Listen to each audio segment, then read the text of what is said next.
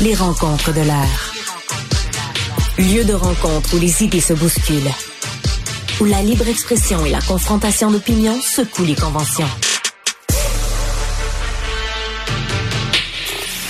Des rencontres où la discussion procure des solutions.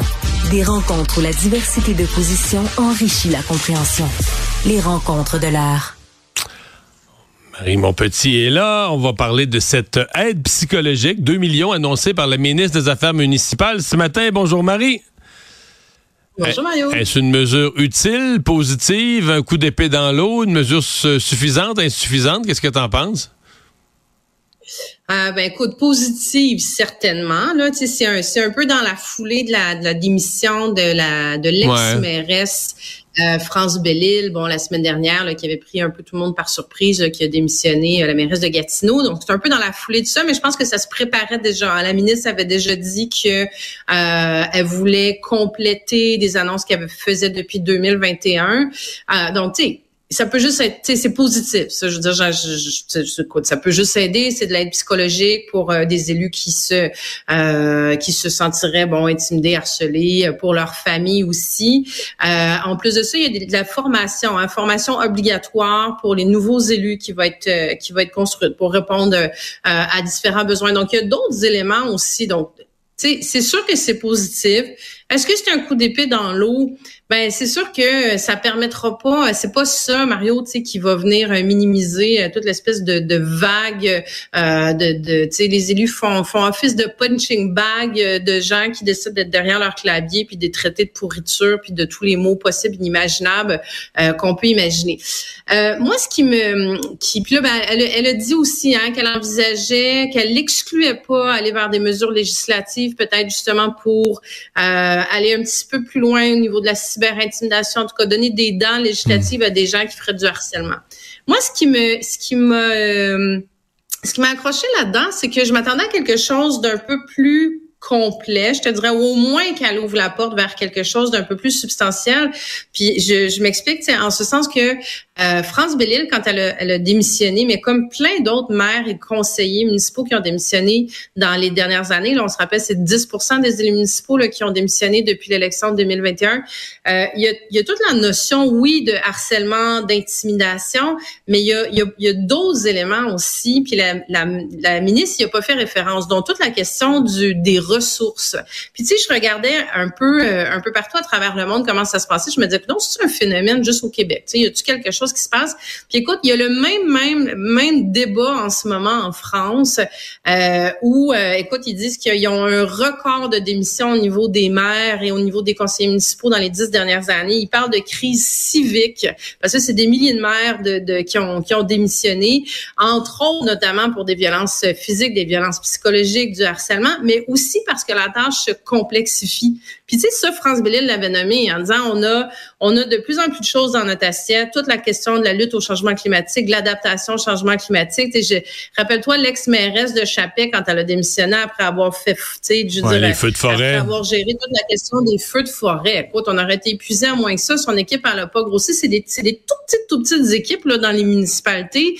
Puis, tu sais, je pense que ces gens-là se lancent de bon cœur en se disant, écoute, je vais aller servir ma communauté, puis je vais aller au municipal en plus de ça parce que là, je vais les deux pieds dans des problèmes qui concernent mes proches, mes citoyens.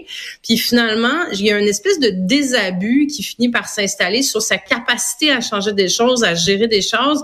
Puis ça, j'aurais, je, je me serais attendu à ce que euh, la ministre des Affaires municipales aborde aussi cette question-là parce qu'il y a un véritable enjeu démocratique à l'heure actuelle d'avoir 10% des postes où c'est des gens finalement qui sont euh, qui sont là par acclamation, qui, qui, qui, qui, donc puis toute la question de l'attractivité dans ces postes-là aussi. Donc je me dis il y a une réflexion qui devrait être faite aussi sur les sur les ressources qui sont données euh, aux élus municipaux. Mais c'est intéressant quand même le fait que la même chose, ça, ça, élargit la réflexion. Je n'étais pas conscient qu'en France, il y avait le même genre de problème. Et ça va être une grosse journée euh, demain, 14h15.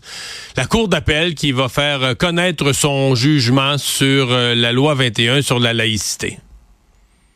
Ouais, ben ça, ça va être. Euh, écoute, je, pense qu'on peut dire que ça risque d'être extrêmement explosif euh, politiquement parce que euh, bon, on va commencer par se dire, le peu importe la décision sur le fond demain, euh, ça s'arrêtera pas là. ça va aller en Cour suprême. je pense que ça, il y a vraiment un consensus à ce niveau-là que, que, que le, jugement balance d'un côté ou de l'autre, à savoir est-ce que la loi 21 est discriminatoire ou pas? Est-ce que le Québec avait le droit d'utiliser la clause dérogatoire ou pas? On, on ce sera contesté. Euh, puis c'était pas tant du fond de l'enjeu que je voulais aborder avec toi, mais c'était justement de l'aspect politique, parce que là, à partir du moment où ça va en Cour suprême, ben là, le fédéral va se, se gâter et sauter dans le ring là, avec hmm. tout tout ce que ça veut dire.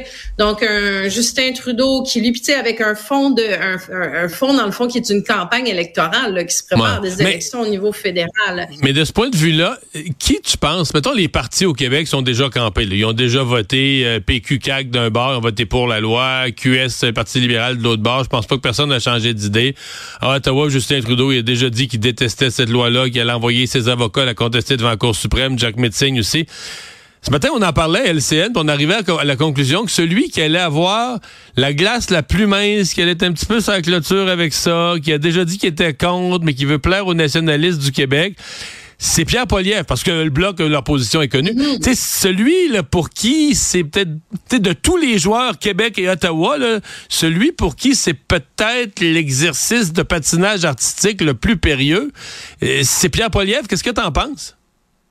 Ah, absolument, absolument, parce que euh, je, je l'imagine en train de, de, de réfléchir à ça en ce moment, parce que lui, il se retrouve, puis tu sais, je, je, fais référence entre autres au sondage. Le dernier sondage léger qui démontre que euh, le Parti conservateur, pour la première fois depuis vraiment longtemps, est deuxième dans la région de Québec, au Québec. Donc là, tu sais, de deux choses une, je me dis, euh, tout, tout ce qui va arriver par rapport à la loi 21, ça va être une opportunité pour le Bloc québécois de s'accrocher à un dossier et de défendre les intérêts du Québec. Donc, eux, ça va leur donner une lumière une raison d'être. Mais là, à côté de ça, Pierre Poilievre, c'est sûr qu'il risque d'être extrêmement déchiré entre plaire et défendre, ben, en tout cas, c'est pas de défendre les intérêts du Québec, mais déchirer entre son désir de plaire aux Québécois. Donc, ce qu'il veut pouvoir dire aussi. Mais il faut aussi qu'il faut aussi qu'il plaise aux banlieues de Toronto puis de Vancouver, très, très, très multiculturel, qui lui, qui, qui voit comme étant la clé de son élection, là. Exactement. Puis reste du Canada qui va remettre en question justement l'utilisation de la clause dérogatoire de façon, tu sais, préemptive. Puis écoute, tu sais, ça va être un débat. Euh, la glace est très, très, très, très mince pour lui. Puis c'est pour ça que je dis, au-delà du, euh, au-delà du fond de la question, ça va être un dossier qui va devenir extrêmement politique sur un fond électoral parce que même lui euh, va entrer dans une dynamique certainement de, calcul, de bon, où est-ce que j'ai le plus de gains à faire, où est-ce que j'ai le plus sa perd dans le fond. Mais euh, lui, il est vraiment déchiré entre entre le, le, entre le Québec et le reste du Canada sur ce dossier-là.